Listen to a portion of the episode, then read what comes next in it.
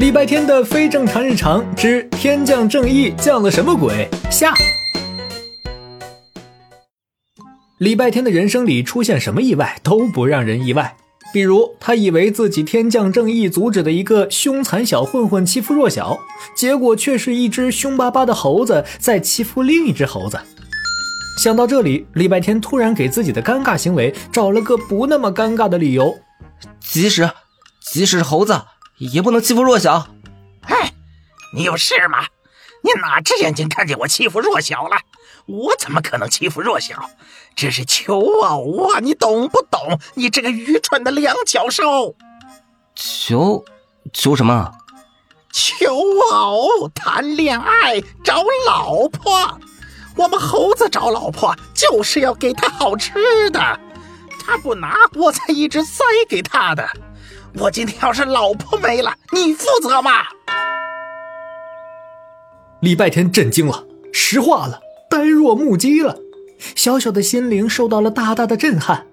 他才短短十年的人生经验里，连人类求偶的副本都没有，更别说猴子了。看看满地的桃子、李子、野果子，再看看，呃，早就窜上树躲进茂密树冠里的女主角，礼拜天愧疚极了。要不我帮你？哼，你帮我？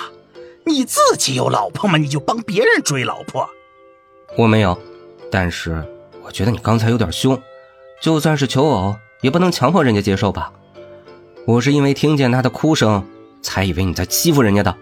猴子愣了一秒钟之后，脸上出现了恍然大悟的表情。他像通了电似的，激动的仿佛孙悟空刚从石头里蹦出来，扑上去就和礼拜天勾肩搭背。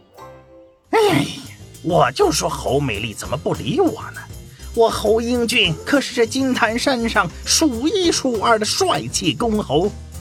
原来是这样啊！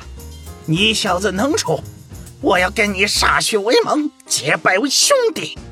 以后我帮你梳毛、跑腿、抓跳蚤。不用不用，你先放开我！住手！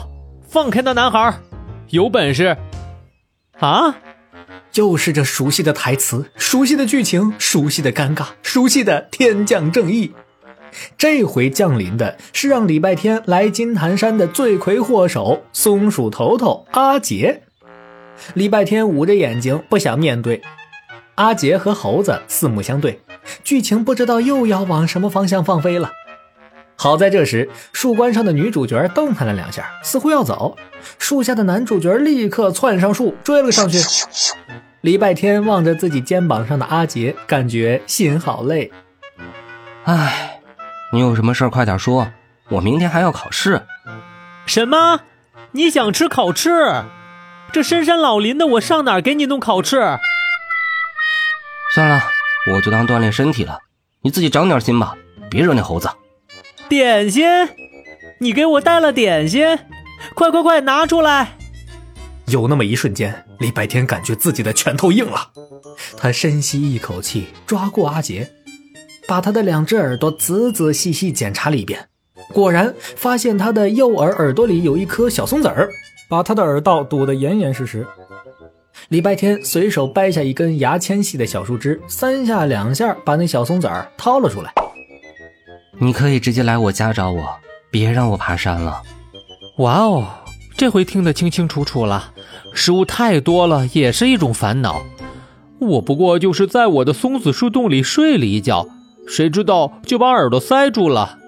我也想去找你，但是听不清楚声音太可怕了。我居然分不清雷声和自己的脚步声，所以一步也不敢离开这里。但是我们松鼠有恩必报。不不不，你的报恩我一点都不想要。这回是好东西，味道鲜美，营养丰富，只在这个季节有。收好了，我得赶紧去处理大事了。居然有不长眼的黄鼠狼想抢我们地盘，走了。松鼠阿杰风风火火的来了，又风风火火的走了。走之前还往礼拜天怀里塞了个小布包。礼拜天把小布包拆开，里面是一小捧漂亮的小蘑菇，有多漂亮呢？大概就跟歌里唱的一样，红伞伞，白杆杆。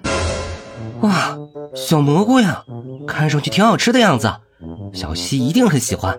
这回阿杰总算知道正确的报恩方式了。不，他不知道，这个不能吃，会团灭的，你听到没有啊？